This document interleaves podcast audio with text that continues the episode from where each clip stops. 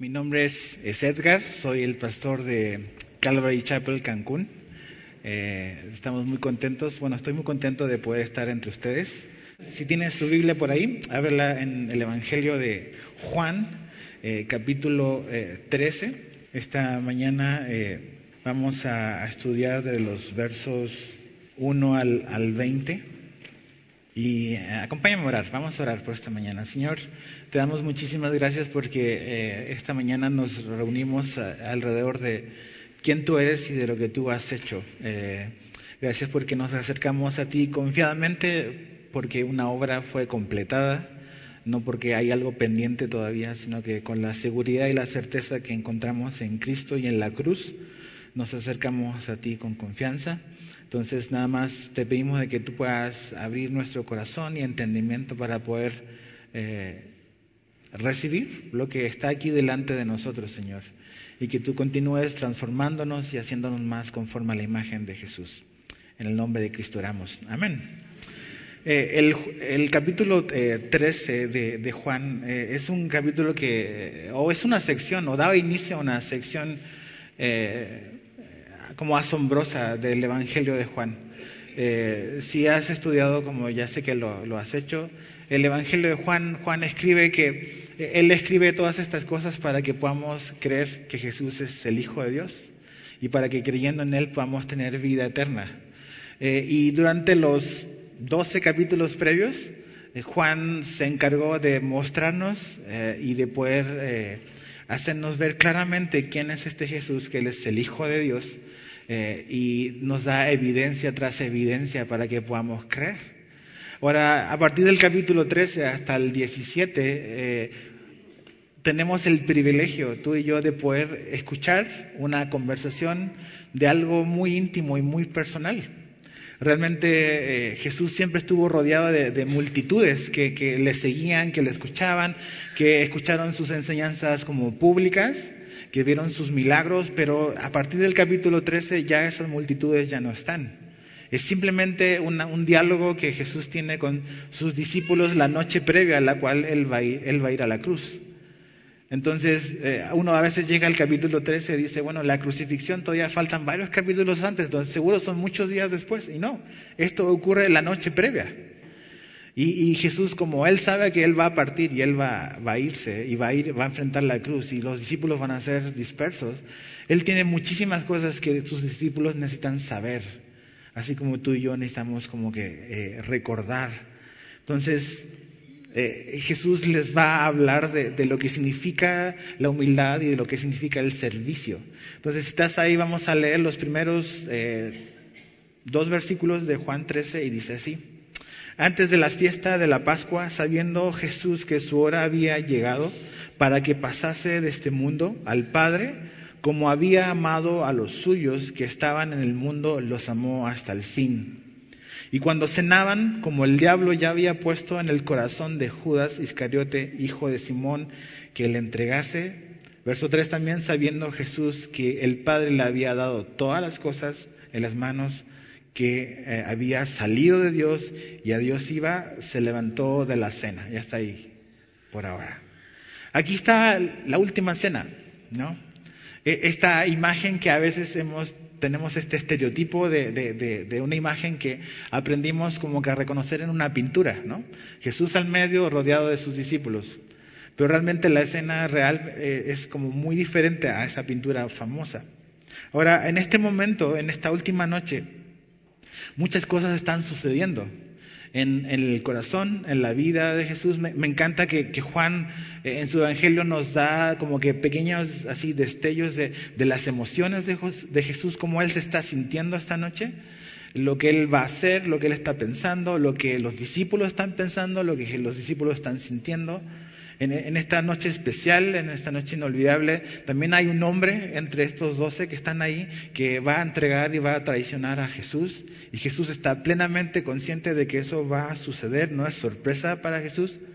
Pero me encanta como él, el verso 1 dice que eh, él eh, había amado a los suyos que estaban en el mundo y los amó hasta el fin. Y creo que, lo que Jesús va a hacer, ¿no? lo que Él va a demostrarles de una manera práctica, está marcado por eso. O sea, Jesús los amó hasta el fin, los amó completamente, los amó perfectamente, incluso para hacer lo que Él va a hacer en un momento más, lo que vamos a, leer. Pero en medio de todas esas cosas que están sucediendo, hay, hay un hombre que aquí aparece que es, que es Judas, que cosas están ocurriendo en su corazón, que han venido ocurriendo de muchísimo tiempo antes, ¿no? Este hombre Judas, que está siendo tentado, que está haciendo, que está pensando en cómo va a ejecutar todo lo que él tiene planificado para entregar a Jesús. Y cuando veo la vida de Judas, es inevitable como que hacer como una autoexaminación de, de uno, ¿no?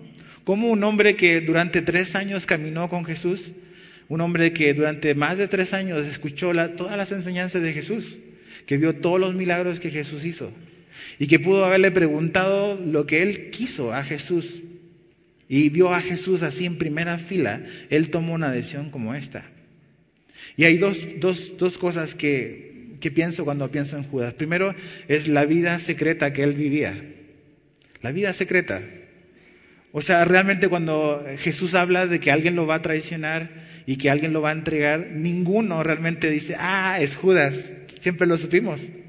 Realmente fue una sorpresa para todos. Todos pensaban que incluso ellos podían ser. Ellos eran capaces de hacer algo así. Pero nunca dijeron, ah, es Judas. Porque realmente Judas siempre se manejó en un perfil que aparentaba ser algo que no era. Era el hombre que llevaba la bolsa, que llevaba la contabilidad del grupo. Pero a pesar de eso, él tenía y vivía una vida privada y también una vida hermética, que, no daba lugar, que, que, no podía saber realmente lo que estaba pensando Judas. ¿no? Y sabes que hay, hay muchísimas cosas a veces que somos así nosotros también, como muy herméticos que hay batallas, hay dudas, hay preguntas que a lo mejor no hemos resuelto, que no hemos venido a Jesús para resolverlas, no hemos hablado con nuestros hermanos para resolverlas, y estamos en ese asunto, en esa lucha, y, nadie sabe que estamos enfrentando cosas que, que necesitamos resolver, que necesitas resolver con Jesús. Judas tuvo esa oportunidad y tú tienes la oportunidad de resolver esas cosas con Jesús. Que las dudas y, las cosas no te alejen de Jesús, sino que te acerquen a Jesús. Jesús está disponible. Y Él está cercano a ti para que no vivas esa vida secreta, esa vida hermética que nadie sabe realmente. Jesús sabe, siempre supo. Ahora, en medio de esa noche, Jesús va a hacer algo que es asombroso que va a ser algo que, va a marcar y que va a dejar a los discípulos así como que sorprendidos. Y eso es lo que empieza a ocurrir a partir del verso 3. Y creo que el verso 3 marca como que la pauta para lo que Cristo hace después, porque fíjate lo que dice el verso 3, dice, sabiendo Jesús que el Padre le había dado todas las cosas en las manos y que había salido de Dios y a Dios iba, el verso 4 dice, se levantó de la cena. Entonces esto es importante. Dice que Jesús sabía que el Padre le había dado todas las cosas, que había venido de él y era tiempo de regresar. Sabía Jesús sabía, conocía muy bien quién él era, sabía muy bien quién le había enviado, a dónde iba a regresar, su identidad. Y sabiendo y teniendo muy, muy claro eso, él tomó una acción, ¿no? Y pensaba eh, en, como que en nosotros, ¿no? En ti y en mí, y en mí sobre todo. Que muchas veces como que eh, pensamos o tenemos un concepto demasiado alto de nosotros mismos. Y como que eh, pensamos que lo tenemos todo, que no tenemos necesidad de nada. Y a veces eso es lo que nos estorba para poder tomar pasos y servirnos unos a otros y humillarnos. Aquí Jesús dice que teniendo todas las cosas y sabiendo de que todo lo que él tenía lo había recibido, eso no lo puso a Jesús en una posición de, ok muchachos, ustedes tienen que servirme a mí. Finalmente es mi última noche, entonces si un día en que necesito que pongan un poco de atención y piensen en mí, es hoy. Pero Jesús teniendo todas las cosas, teniendo todo el poder, teniendo todo, todo, todo, todo, el rey del universo, Él decide hacer algo que es, va en contra de nuestra naturaleza, que es humillarse y servir a los demás. A, veces ese es nuestro problema, tenemos un concepto de nosotros errado, equivocado. nos creemos más, más importante de lo que realmente somos y, y, porque nos creemos de una cierta manera y nos vemos a nosotros mismos de una cierta manera. Eso nos estorba a la hora de humillarnos y servir a los demás. ¿no? Jesús sabiendo y teniendo clara su identidad, Él hizo algo. Entonces mi pregunta para ti es, ¿sabes cuál es tu identidad en Cristo? ¿Sabes quién eres para Dios? ¿Quién te dio vida y a dónde vas? Cuando tenemos claro eso, podemos hacer y seguir el ejemplo de nuestro Maestro. Ahora, en esta escena, ¿no? Donde están los discípulos, la, la, mesa probablemente estaba configurada en que el primero en la mesa era Juan, estaba Judas, y el lugar de más alto honor, Jesús se lo dio a Judas. Pues seguían los discípulos, daba la vuelta, y al final de la mesa probablemente estaba nuestro buen amigo Pedro, ¿no? Si frente a Juan como para hacerle gestos y todo.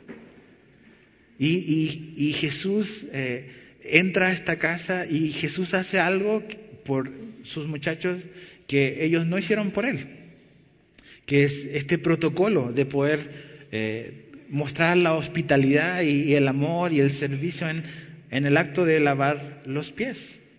Porque fíjate lo que dice en el verso 4, dice, y se levantó, dice, eh, de, eh, de la cena, el verso, verso 4, y se quitó su manto, y tomando una toalla se la ciñó, luego puso agua en un lebrillo y comenzó a lavar los pies de los discípulos y a enjugarlos con la toalla con que estaba ceñido. Jesús le lava los pies a, a los discípulos. El, el, protocolo era, ok, llegas a una casa y como una muestra de amabilidad le lavas los pies al invitado. ¿no?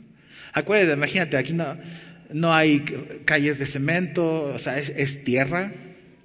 Y si has caminado en chanclas, bueno, allá en Cancún usamos muchísimo las chanclas, y vas a la playa, los dedos con arenas, sudas y todo, pero ahí por el mismo camino donde pasaban los hombres, pasaban animales, y eso es lo que pisabas.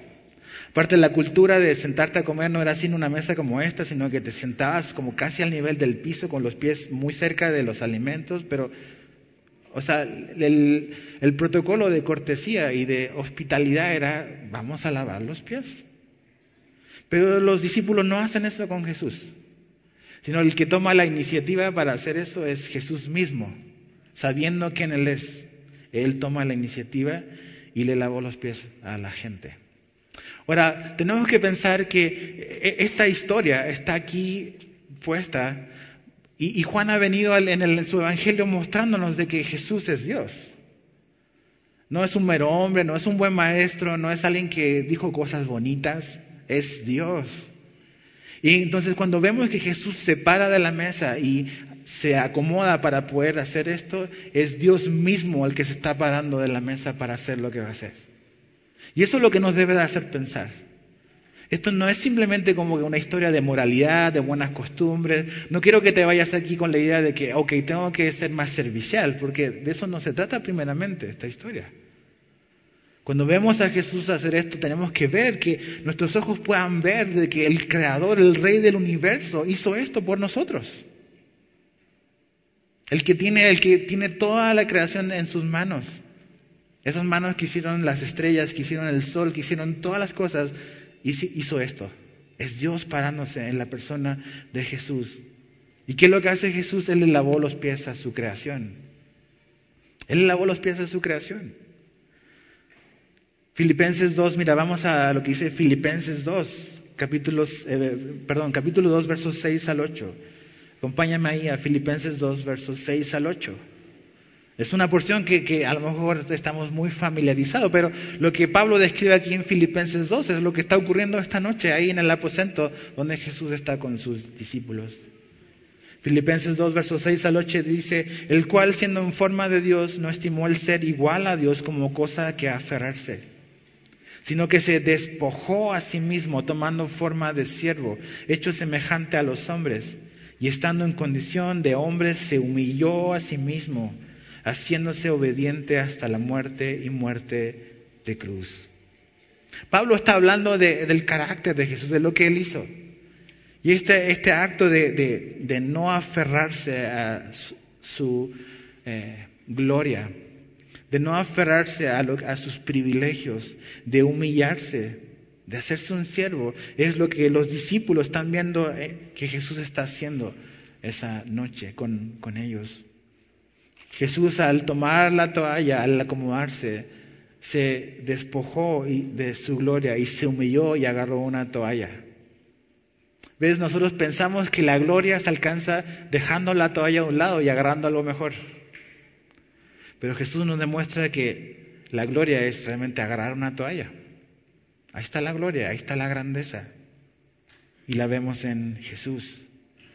El, Dios eterno, el eterno Dios, tomó forma de hombre y esta noche se probablemente se arrodilló y le lavó los pies a la, su creación. Ese es nuestro Dios. Ese es el Dios de la Biblia, que hace esas cosas, ¿no? que está dispuesto a servirnos de esa manera. Lo segundo que vemos acá es que no solamente como que vemos a, Dios, hecho hombre en Jesús, lavándole los pies a su creación, sino específicamente a un grupo de personas. ¿Y quién es el grupo que está aquí? Son sus discípulos. Jesús, el Rey del universo, le lava los pies a sus discípulos. Ahora, tú dices, ok, eso de que Dios ya le lave los pies y que Jesús le lave los pies es, ya demasiado, es asombroso. Pero seguramente eligió un grupo muy selecto de, hombres que realmente es lo mejor de nosotros. Entonces, a ellos sí. Pero no. Cuando ves al grupo de hombres a los cuales Jesús le lavó los pies, no hay nada brillante realmente. Nada extraordinario en ellos. Y, y, en ese grupo nos vemos identificados tú y yo. Ahí estamos representados en ellos. Hombres con un montón de falencias, con un montón de debilidades, pero Jesús le lavó los pies a ellos. Dice, ok, este es un momento como sagrado, es un momento solemne, seguramente están entendiendo todo lo que está pasando y como que, y dices, y no. Porque ves lo que los evangelios dicen de este momento y te das cuenta que las conversaciones que ellos están teniendo entre ellos no tienen nada que ver con el corazón que tiene Jesús en este momento. Mira, acompáñame al evangelio de Lucas. Lucas 22. Lucas nos da como que hay una, pista de, de, cuál era la actitud y de lo que los discípulos estaban pensando y haciendo en este momento. Lucas 22, verso 24. Eh, Dice, hubo, y esta es, la misma noche, es, es, nada más, es como desde otro ángulo, otra cámara, ¿no? Dice, y hubo también entre ellos una disputa sobre quién de ellos sería el mayor. ¿Te das cuenta? O sea, Jesús está haciendo algo así como que asombroso, único, y ellos están peleándose entre ellos de quién es el más grande. Y tú dices, ah, no, eh, los discípulos, siempre como que los atacamos, ¿no? Así somos nosotros. Así somos nosotros. Jesús les enseñó y les quiere enseñar de que realmente, o sea, ese es, ese es nuestro ejemplo, Jesús es nuestro ejemplo, lo que significa realmente la humildad. Ninguno de ellos le lavó los pies a Jesús. Él está lavando los pies a ellos. Y ellos, en, lugar de estar preocupados o como que de tratar de, ver y, y, y dimensionar lo que Jesús está haciendo, su primaria preocupación es creo que merezco algo mejor, merezco ser el mayor. ¿no? Dices, wow. A veces esa es nuestra concepción, o sea, como que se nos olvida lo que Jesús hizo por nosotros y creemos merecer algo mejor, una posición, un título o lo que sea. Cuando Jesús quiere que pongamos atención en otras cosas que son más importantes. Jesús le lavó los pies a este grupo de hombres, así, así como son. No solamente eso, Jesús le lavó los pies al traidor, al traidor. Entonces yo me imagino como que la escena, ¿no? Así como que Jesús va así uno por uno. Entonces, y llega con Judas y le lava los pies a Judas. ¿Qué hubiésemos hecho si nosotros hubiésemos estado en ese lugar? Entonces voy lavando los pies y ya, sé dónde está Judas. Entonces ya me voy pensando qué voy a hacer. Entonces llego y me lo brinco. me lo brinco. Pero Jesús no se brincó a Judas. No fue así de descortés, ni grosero, ni nada por el estilo. Jesús sabe, desde que llegó a ese lugar, sabe lo que Judas está pensando, lo que Judas ha decidido. Pero Jesús demostró amor para con Judas. Le lavó los pies a todos, sin excepción, a todos. ¿Cómo enfrentamos nosotros las situaciones con la gente que nos ha ofendido? O con la gente que tú consideras a lo mejor tu enemigo, tu adversario. O a lo mejor incluso aquí entre ustedes, yo no los conozco. Pero a veces, o sea, en una iglesia, pues a veces nos agarramos del chongo, como buena familia. Y no, que el hermanito, que la hermanita, y como que mejor no me acerco a los de allá porque no. Y somos descorteses, y, o sea, entonces está por allí, voy a ir por este pasillo para, para no ver, me lo voy a brincar, no le voy a decir nada, pero me lo voy a brincar para no toparme con él, no con ella. Judas estaba sentado ahí y Jesús se paró frente a él y le lavó los pies. ¿Qué nos habla eso de Jesús? Jesús nos... y esto es lo que hace a Jesús único. Jesús no solamente nos enseñó la verdad, sino que Él también nos modeló la verdad. No solamente Jesús dio como que buenas enseñanzas y bonitas enseñanzas, sino que Él las vivió en su vida. Y Él nunca predicó algo que Él no vivió primero. En Mateo 5, 43 al 44, Jesús dijo esto. ¿Oíste que fue dicho, amarás a tu prójimo y aborrecerás a tu enemigo? Eso es lo que la gente decía, lo que la gente estaba acostumbrada. Soy buena onda con el buena onda, pero el que no es buena onda conmigo, pues no. Dice, pero yo os digo, amad a vuestros enemigos, bendecid a los que os maldicen, haced bien a los que os aborrecen y orad por los que os ultrajan y os persiguen. Y cuando viene un momento en el cual Jesús puede decir, Judas me ve como su enemigo. Judas no entiende quién soy yo todavía. Judas no se merece que yo le lave los pies. Judas no se merece estar aquí, en este momento. Jesús se para frente a él y le lava los pies. Ese es amor. Ese es Jesús. Jesús es único. Jesús no es como nosotros. Ahí está nuestro Salvador, ahí está el Rey del universo. o sea, su gloria desplegada así, que hace esas cosas. Jesús no lo enseñó solamente, sino que lo vivió. Él nos modeló lo que realmente era la verdad. Su amor no hizo distinción. El amor de Jesús es sin distinción. Él podía haber marcado claramente y haber sentado un precedente, ok, quiero dejar muy claro que esto es horrible, entonces voy a hacerle a Judas sentir realmente que esto no tiene mi aprobación, entonces que él se dé cuenta. Él no lo hace, él le lava los pies y le sirve de esa manera, así. Su amor no hizo distinción. Ahora imagínate la escena, ¿no? Jesús va uno por uno, ¿no? Uno por uno, y llega al buen Pedro, a nuestro buen amigo Pedro. Mira la actitud y la reacción de Pedro. Verso 6 al verso 11. Entonces vino a Simón Pedro y Pedro le dijo, Señor, ¿tú me lavas los pies?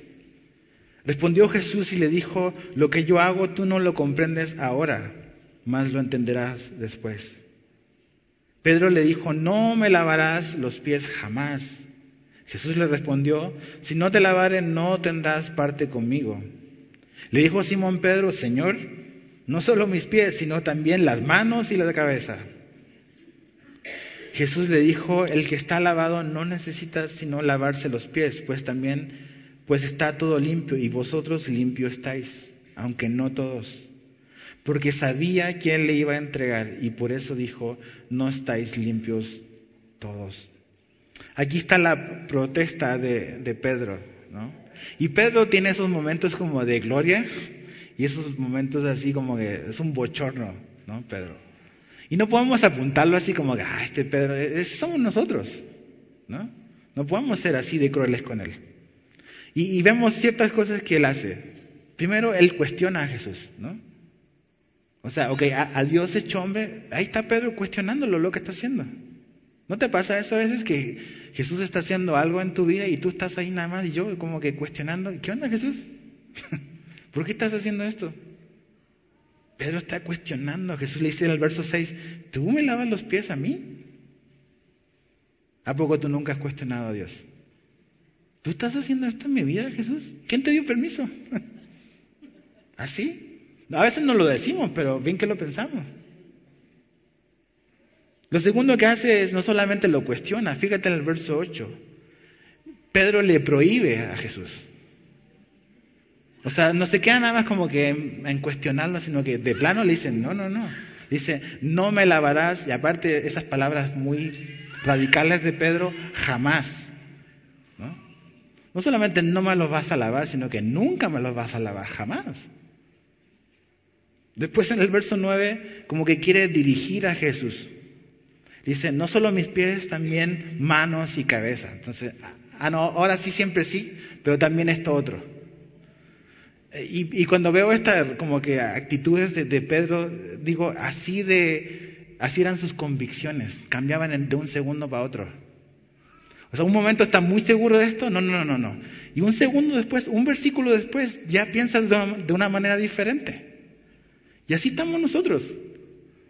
Tengo una convicción, estoy muy seguro de esto, pero pasa algo, no, no, ya, ya no pienso como, como pienso antes. Y así está nuestro buen, buen Pedro. Pero Jesús, ok, le está lavando los pies a su gente. Pero ese acto de, humillarse, de, lavar y de sacar toda la suciedad, no es nada más una mera como liturgia, no es nada más una eh, especie de, acto como externo.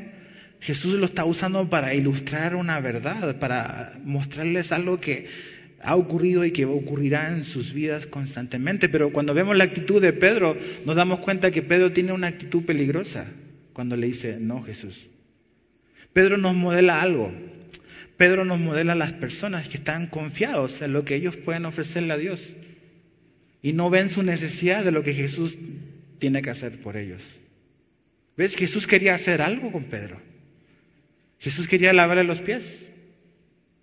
Y como vemos lo que, el significado de lo que eso tiene a, la luz de lo que Jesús va a decirle, Pedro le está diciendo básicamente a Jesús, Jesús, muchas gracias por tus intenciones, pero yo no necesito que tú hagas nada en mi vida.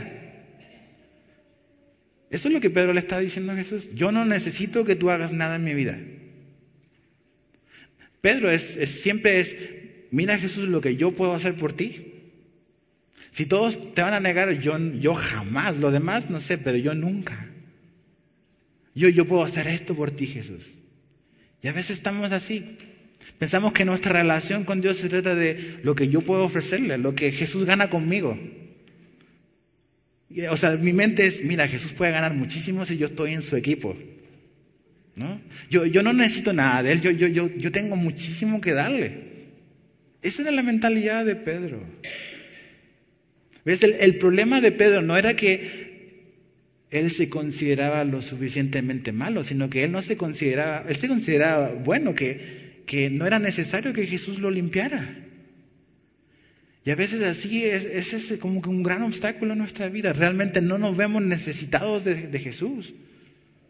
No nos vemos necesitados de que realmente tenemos que darnos cuenta de que no importa cuántos años lleves caminando con Cristo, o sea, no va a haber un solo día en que tú y yo dejemos de necesitarlo.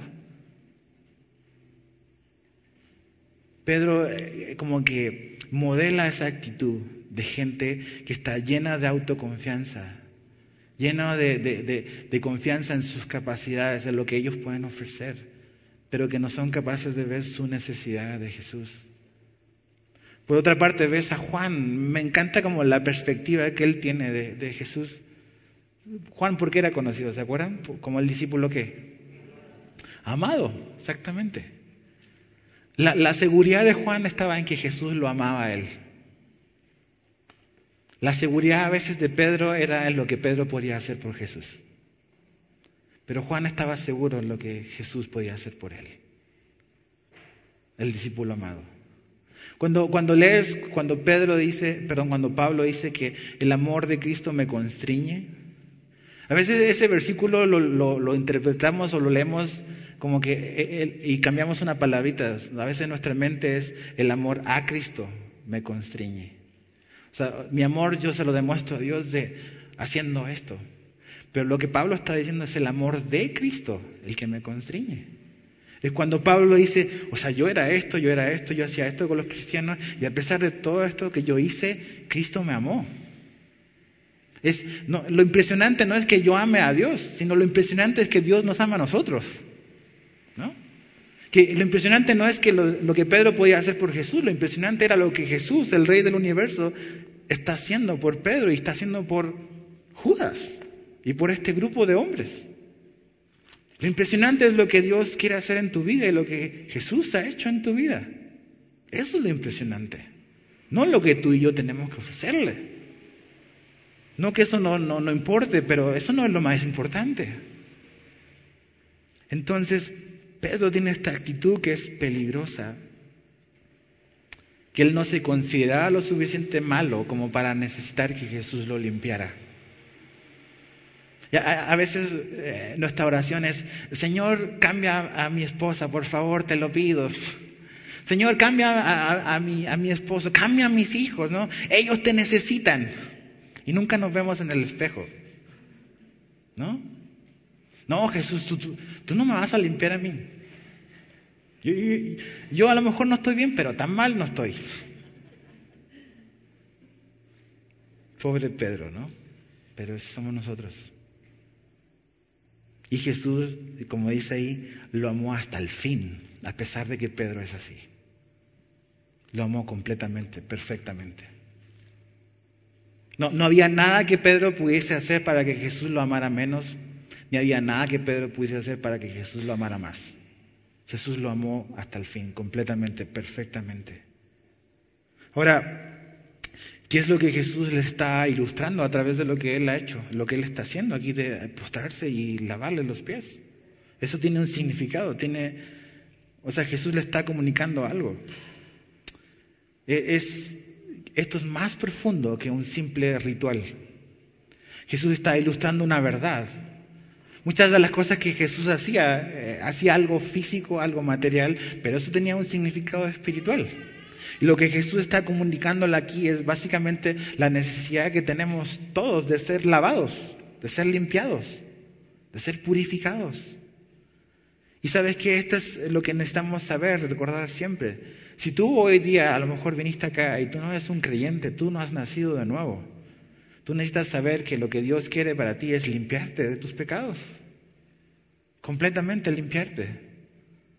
Que esa es tu necesidad, estamos contaminados, somos tenemos una naturaleza pecaminosa, caída, por lo que hemos hecho. Somos pecadores por nacimiento y por decisión. Entonces lo que tú y yo necesitamos es que Dios nos limpie de nuestros pecados. Si tú no eres un cristiano, necesitas nacer de nuevo, necesitas entregar tu vida, rendir tu vida a Jesucristo. Y, a lo mejor lo, lo que has hecho es, es gravísimo, a lo mejor no es tan grave, pero a lo mejor es algo que sí es grave, orgullo, autosuficiencia, eso es gravísimo. Y tú dices, no, es que nada puede limpiar lo que yo hice, o sea, mi pasado siempre está cazándome, me está alcanzando y estoy culpable, me siento culpable, la culpabilidad me está comiendo. Necesitas recordar que Jesús puede limpiarte y puede perdonarte. Y no solamente puede, sino que también quiere. Jesús quiere. La pregunta es, ¿quieres tú ser limpio? Jesús puede y quiere limpiarnos. Esta historia nos muestra de que el pecador necesita ser completamente limpio y limpiado por Dios, por medio de Jesús. Tito, vamos a Tito, vamos a Tito capítulo 3, verso 4 al 7. Mira lo que Tito dice, dice ahí. Tito capítulo 3, verso 4 al 7. Pero cuando se manifestó la bondad de Dios, nuestro Salvador, y su amor para con los hombres, nos salvó no por obras de justicia que nosotros hubiéramos hecho, sino por su misericordia, por el lavamiento de la regeneración y por la renovación en el Espíritu Santo, el cual derramó en nosotros abundantemente por Jesucristo nuestro Salvador para que justificados por su gracia viniésemos a ser herederos conforme a la esperanza de la vida eterna. Tito 3, verso 4 al 7. Tú y yo necesitábamos ser limpiados. Nuestro pasado, las decisiones, el vivir una vida abiertamente en contra de Dios y su palabra nos hacía culpables. Y a lo mejor te encuentras en esa condición hoy en día. A lo mejor estás aquí porque tu mamá es creyente, porque tu papá lo es, porque tu esposo, esposa. Y no has venido a ese punto de darte cuenta de que realmente tu mayor necesidad es reconciliarte con tu Creador. Pero necesitas saber de que tu Creador y que tu Salvador puede ser Jesús y quiere serlo. Y Él no solamente es capaz de eh, perdonarte, sino que también de limpiarte de toda maldad. Jesús puede y quiere limpiarnos. Esta historia de este ejemplo de Jesús de postrarse no solamente habla de nuestra necesidad como pecadores de, ser perdonados y ser limpiados, sino que también habla de que como creyentes, ya siendo, habiendo sido salvos, necesitamos también ser limpiados regularmente y cotidianamente. Eso es lo que Jesús les está modelando. Ellos, Jesús dice en un momento, ustedes ya han sido lavados, ya han sido lavados. Dice, hay uno que no ha sido lavado. ¿Y está hablando de quién? De Judas. Entonces, si esto fuera nada más un ritual externo, físico, Jesús le lavó los pies a Judas. Él había sido lavado. Pero Jesús estaba hablando de una realidad espiritual. Judas no había entendido realmente quién era Jesús. No había venido a una fe genuina, salvadora en Jesucristo. Él no había sido lavado mediante la fe. Él necesitaba ser lavado completamente. Pero los discípulos, Pedro, Juan, con todos sus defectos, pues habían puesto su fe y su confianza en Jesús, habían creído en Jesús. Y Jesús dice, ustedes ya han sido lavados, pero necesitan, a pesar de que han creído, a pesar de que han tenido fe y están siguiéndome, aún así, ellos necesitaban ser limpiados constantemente, cada día. Y sabes que Jesús no solamente se quiere encargar de nuestro horrible pasado, a lo mejor de las cosas espantosas que hicimos antes, sino que también quiere y es capaz de encargarse del día a día, de cómo fallamos diariamente. Esa es la verdad. O sea, la obra de Jesús no es algo que Él hizo una más una vez, sino que Él quiere continuar haciendo diariamente en tu vida. A lo mejor ya eres un cristiano y venías rumbo aquí a Semilla y, y se te cruzó alguien en la calle y te acordaste de todo. o a lo mejor te estabas estacionando y algo pasó y, o estabas discutiendo con tu esposa, con tus hijos y llegaste así corriendo porque quieres llegar a la hora, pero vienes peleando con medio mundo para llegar a la hora. Jesús también quiere y puede limpiar eso. Nuestra necesidad de Jesús nunca termina. Mira, a, veces el concepto de madurez en este mundo es como crecer, dejar tu casa a lo mejor y ser independiente. Pero la madurez espiritual es al revés. Es mientras más dependiente seas de Dios, más maduro eres. Nunca, jamás vas a necesitar o dejar de necesitar a Jesús nuestra vida es independiente. En el Edén decidimos vivir vidas separadas de Dios. Pero la fe y la madurez significa volver a esa posición donde dependemos diariamente de todo lo que Jesús, todo lo que Dios tiene para nosotros. Y una de esas cosas es esto, necesitamos ser lavados constantemente. ¿Cómo nos lava Dios? Eso tenemos que preguntarnos, ¿cómo nos lava? Bueno, la Biblia nos dice que una de las maneras en las cuales Dios nos lava, y nos limpia de nuestros pecados, es a través de nuestra confesión. Si has tomado Navegantes, ¿te acuerdas Navegantes 1? Primera Juan 1.9. Si confesamos nuestros pecados, Él es fiel y justo no solamente para perdonarnos, sino para limpiarnos de toda maldad. Ahí está. ¿Cómo, ¿Cómo Jesús va a limpiar tus pecados diarios? Necesitamos confesarlos. No ocultarlos, no dejarlos al oscuro, sino que traerlos a la luz. Y decir, Señor, mira, otra vez esto pasó lo confieso, estoy arrepentido, ayúdame. Pero no como que dejarlo ahí como que en el olvido, como que no pasó nada. Cuando, confesamos, eh, eh, creo que al hacer eso ocurre algo, el, poder empieza a, a perder poder sobre nosotros.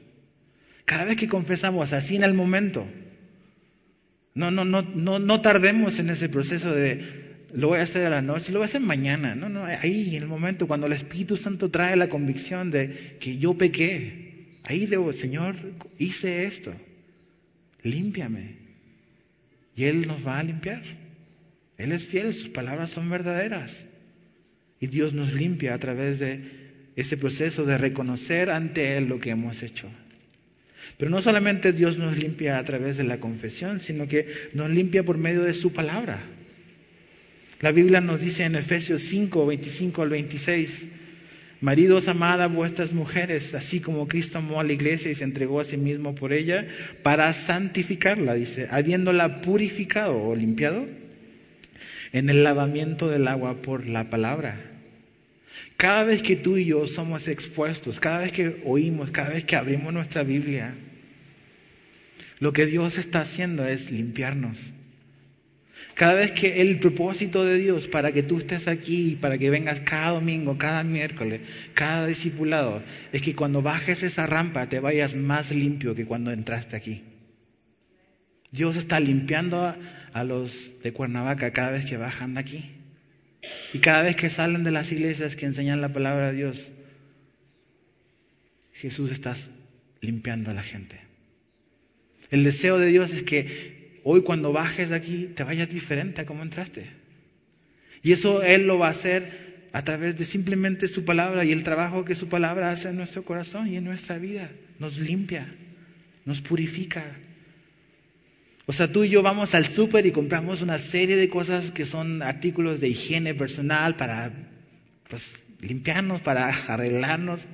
Algunos no funcionan, otros como yo no funcionan tanto, pero los usamos, los compramos, pero no los tenemos como en un museo, así como que nada más que se vean bonitos. O sea, para que eso tenga un beneficio en mi vida, tengo que usarlo. Si yo no agarro la Biblia y no la abro, y no, no sé lo que Dios quiere o, cómo Dios se me revela pues en su palabra, ¿qué tipo de limpieza pudiese ocurrir en tu vida o en mi vida? Mi vida nunca va a ser transformada con este libro cerrado. La transformación de las vidas comienza cuando este libro se abre, se abre y yo comienzo a obedecer lo que aquí está. Así comienza la limpieza y la transformación de nuestra vida por medio de su palabra. Por eso no tienes que recordar y, y, estar agradecido por la iglesia en la cual Dios te ha traído. Aquí fielmente, domingo tras domingo, miércoles tras miércoles, se te está enseñando todo el consejo de Dios. Y la verdad, ese es un privilegio que no todos tienen. Y Dios te está limpiando. Juan 17, 17 dice, santifícalos en tu verdad, tu palabra es la verdad. Entonces la palabra de Dios que es verdad nos va limpiando. Vamos confesando, vamos siendo limpiados por medio de esto. Y eso es lo que Jesús quería decirle a Pedro. Pedro, gracias por tus buenas intenciones, pero necesitas que yo te limpie. Lo necesitas. Ahora, la parte final de, este, de esta porción está del verso 12 al 17. Mira lo que dice. Eh, así que después de que hubo lavado los pies, tomó su manto y volvió a la mesa y les dijo, ¿sabéis lo que os he hecho? Eh, Jesús es demasiado buena onda, demasiado generoso. Él sabe que no entendieron lo que, lo que Jesús hizo. Dice, vosotros me llamáis maestro, y Jesús les va a explicar lo que significa eso. Vosotros me llamáis maestro y señor y decís bien porque lo soy. Pues si yo, el Señor y el Maestro, he lavado vuestros pies, vosotros también debéis lavaros los pies los unos a los otros. Porque ejemplo os he dado para que, como yo os he hecho, vosotros también hagáis. De cierto, de cierto os digo, el siervo no es mayor que su Señor, ni el enviado es mayor que el que le envió. Si sabéis estas cosas, bienaventurados seréis si las hiciereis. Aquí está el ejemplo a seguir. ¿Cuál puede ser como que nuestra tentación y nuestro error al leer esta historia? Es decir, tú lees los versos del 1 al 17 y dices, esta historia se trata de que tenemos que servirnos unos a otros. Esa no es la enseñanza principal de esta historia. Lo que Dios nos está mostrando aquí es que Dios nos limpió a nosotros, de que Dios quiere limpiarnos a nosotros, de que Dios tomó forma de siervo y se despojó de su gloria y se hizo hombre y se arrodilló para lavar nuestros pies. Esa es la historia. Las implicaciones en la aplicación es lo que viene ahora. Esta historia no es mayormente de servicio primeramente, sino esta es la historia de cómo Dios se humilló. Esta es una historia de humildad. Dios toma forma de hombre y se humilla, se hace hombre, pero no solamente eso, se humilla y se postra y se agacha y le lava los pies sucios a sus discípulos. Ahora, ¿qué implicaciones tiene eso en nuestra vida práctica? Es lo que viene ahora. Jesús dice, yo soy el maestro y yo soy el Señor. ¿Qué es lo que hace un maestro? Nos enseña, ¿verdad? Un maestro, aprendemos de un maestro, ¿no? Eh, oímos sus enseñanzas, vemos eh, eh, su, ejemplo a través de su vida, pero también dice, yo soy el Señor. ¿Y qué es lo que hace un Señor? Tiene un siervo. Y el Señor dice, ¿y qué hace el siervo? Obedece. Obedece. Entonces, aquí Jesús está marcando como que la pauta a seguir. No solamente aprendemos, sino que tenemos que obedecer. Tenemos que obedecer. Y, Jesús cuando hizo esto nos enseñó la verdad, pero también la modeló en su vida. Hay una total congruencia entre lo que Jesús habla y lo que Jesús hace. No hay una separación, no hay una contradicción. Pero aquí vemos algo importante. Sí, ok, Jesús vino y nos sirvió, nos limpió, nos lavó. Y eso debe ser lo que nos debe de impulsar a nosotros, a ti y a mí. A por amor al Señor, por amor a los demás, a servirnos mutuamente, unos a otros. O sea, el amor de Jesús no es algo que no cambia, el amor de Jesús es algo que nos debe de transformar en nuestra vida práctica, de cómo vivimos, de cómo tú vives aquí, con tu familia, en tu trabajo, en el lugar donde tú estudias. Esta no es una clase de moralidad, de ve y sé una buena persona y sirve a tu ciudad. Esto solo es posible si Jesús vive primeramente en ti. Esto no se trata de ser una mejor persona. Esto se trata de ser salvo, de ser rescatados por Jesús, de tener una nueva vida, de tener nuevos deseos, de tener un nuevo corazón y de la práctica demostrarlo y dar fe de que es una realidad. Humildad. Necesitamos ser humildes. Jesús dice, yo he hecho esto y les he dejado ejemplo. Fíjate lo que dice el verso 15. Porque ejemplo os he dado para que como yo os he hecho, vosotros también hagáis. No hice para que ustedes hagan lo que yo hice, sino para que ustedes lo hagan como yo lo hice. Y eso es importante. Porque tú y yo podemos estar sirviendo y servirnos unos a otros, pero hacerlo con la actitud totalmente equivocada. ¿Te ha pasado eso que estás haciendo? Estás como Marta, nada más chambeando, chambeando, chambeando, pero su corazón estaba enojada. Y cuando no tengo el corazón, estás peleado con tu hermano porque tu hermano no, no, no está haciendo lo bueno que tú estás haciendo y como que Jesús no lo está viendo. Entonces estás haciendo algo que, es bueno, pero no lo estoy haciendo en el mismo sentir que hubo en Cristo Jesús. Y cuando Jesús dice, yo les he dado ejemplo, no solamente es la acción, es la motivación, es la actitud. Este mundo está lleno a lo mejor de historias de hombres que han servido y que han hecho grandes cosas. Y sus obras son impresionantes. Pero la actitud, el sentir, Jesús no solamente dice, ustedes hagan lo que yo hice, háganlo como yo lo hice. Y cuando Jesús se postró y le lavó los pies a estos hombres, al que lo está cuestionando, al que quiere dirigir a Jesús, Jesús no lo está haciendo con una actitud de queja. Oh, esta gente me diste, Padre, tan tremendos. No, dice que los amó hasta el fin. Entonces, cuando tú, cuando nos servimos unos a otros, cuando estás sirviendo a tu esposo, a lo mejor le estás planchando la camisa. ¿Qué estás pensando cuando estás planchando la camisa? O cuando estás cocinando, o cuando estás haciéndole el lunch a tus hijos. ¿Qué estás pensando cuando estás haciendo eso? Cuando estás en tu oficina, estás trabajando y estoy llevando dinero a, proveyendo a mi casa, ¿cuál es el sentir que hay en, tu vida? Haya pues el sentir que hubo en Cristo Jesús en ustedes. Eso es lo que nos dice Filipenses. Entonces, esto es un acto de humildad. Para poder servir a los demás, lo primero que tenemos que hacer es despojarnos de nuestro ego y de nuestro yo. Nos aferramos a, nuestros derechos y como que somos berrinchudos. Yo me merezco esto y tenemos que despojarnos de eso. Tenemos que rendir, rendir completamente eso. Tenemos que morir a nosotros mismos. Una persona, una vez, no me recuerdo quién, creo que era Bonhoeffer, no me acuerdo si él fue, pero él dijo, creo, cuando Jesús nos invita a seguirlo, es una invitación a morir, lo que Jesús está haciendo, a morir a ti. Eso es.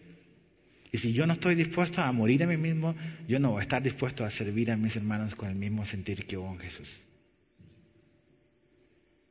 E, es como cuando Jesús le dice a sus discípulos, muchachos, ustedes tienen que amarse unos a otros, pero les pone una cláusula. amarse como yo los amé a ustedes. Ah, dice, no, ¿por qué tuvo que decir eso? ¿No? Yo puedo, yo quiero amarte como yo pienso y como yo quiero. Pero ya agregarle eso como Jesús nos amó a nosotros, uff, eso es imposible. Por eso la vida cristiana no es una vida de moralidad, es una vida sobrenatural. Necesitas a Jesús en tu vida para poder hacer eso. Yo necesito a Jesús en mi vida para poder servir a mi esposa, a mi hijo, a, a la iglesia como Él es digno. Esto no es nada más, no, tú échale ganas, no, con ganas no alcanza. Créeme que ya lo probé. Necesitamos humillarnos. Esa es la actitud que tenemos que tener. Por eso Pablo dice, haya pues en vosotros este sentir. Entonces tú dices, ok, entonces es algo que necesito sentir en mi corazón, sentir algo calentito aquí, decir, ay, sí lo estoy sintiendo. No, la palabra que Pablo usa para sentir es la manera de pensar. Dice Pablo, haya en ustedes la misma manera de pensar que hubo en Jesús. Entonces tenemos que transformar nuestro entendimiento. Pablo nos dice que tenemos que considerar a los otros como superiores a nosotros mismos. El problema cuando no nos servimos es porque yo me considero superior a esa persona. Por eso yo no le sirvo ni me humillo. No quiero hacer nada que me muestre vulnerable y débil, porque es desventaja en este mundo donde hay que ser fuerte y hay que aparentarse de algo que no somos. Pero ahí donde otra vez se nos olvida quiénes somos. Nuestra identidad en Jesús. Servicio, humildad. Marcos 10, 43 al 45 Jesús dice, pero no será así entre vosotros, sino que el que quiera hacerse grande entre vosotros será vuestro servidor. Y el que de vosotros quiera ser el primero será siervo de todos. Porque el Hijo del Hombre no vino para ser servido, sino para servir y para dar su vida en rescate por muchos. Marcos 10, 43. Entonces, si Jesús estaba dispuesto y estuvo dispuesto a humillarse y a lavarle los pies a los discípulos, eso significa que si Jesús vive en mí, no hay ningún pie al cual yo no esté dispuesto a humillarme y a lavar. Esa es la implicación. ¿Verdad? O sea, si Él fue capaz de hacer eso, siendo el Señor y el Maestro, ¿qué le espera al que aprende, al discípulo y al siervo? Lo mismo. Lo mismo. Cuando entiendo que, cuando entiendo la distancia que le tomó a Jesús humillarse a sí mismo para lavar mis pies, eso es lo que va a ocurrir. No va a haber pies que yo no esté dispuesto a lavar tampoco. Lo voy a hacer. Porque cuando hago eso me estoy pareciendo a mi Salvador. Cuando Jesús vive en mí, eso es lo que va a producir en mí. Humildad, servicio. Pero el problema es que nos consideramos mejor. Y, y, tenemos este concepto de que yo soy mejor que el resto, entonces los demás están para servirme a mí. Yo tengo la razón, como Pedro.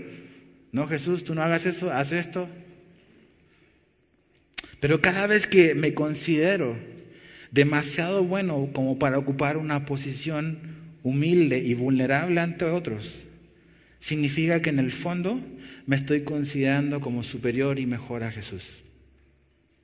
Porque si Jesús siendo el rey del universo, fue capaz de hacer esto, si yo no lo quiero hacer y si yo me considero demasiado bueno como para no hacer eso, porque en el fondo yo me considero mejor que Jesús.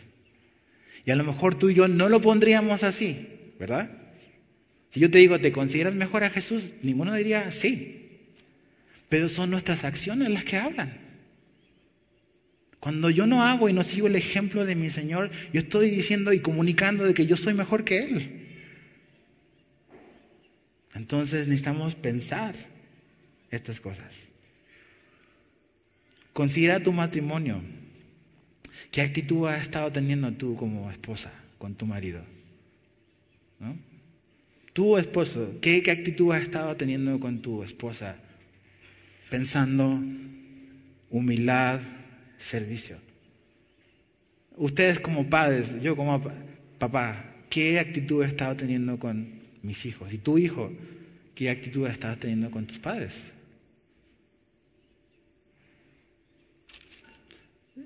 Cuernavaca necesita ver gente, Cancún necesita ver gente, que esto sea una realidad. A lo mejor la gente está cansada de oír sermones, quiere ver más realidad en nosotros.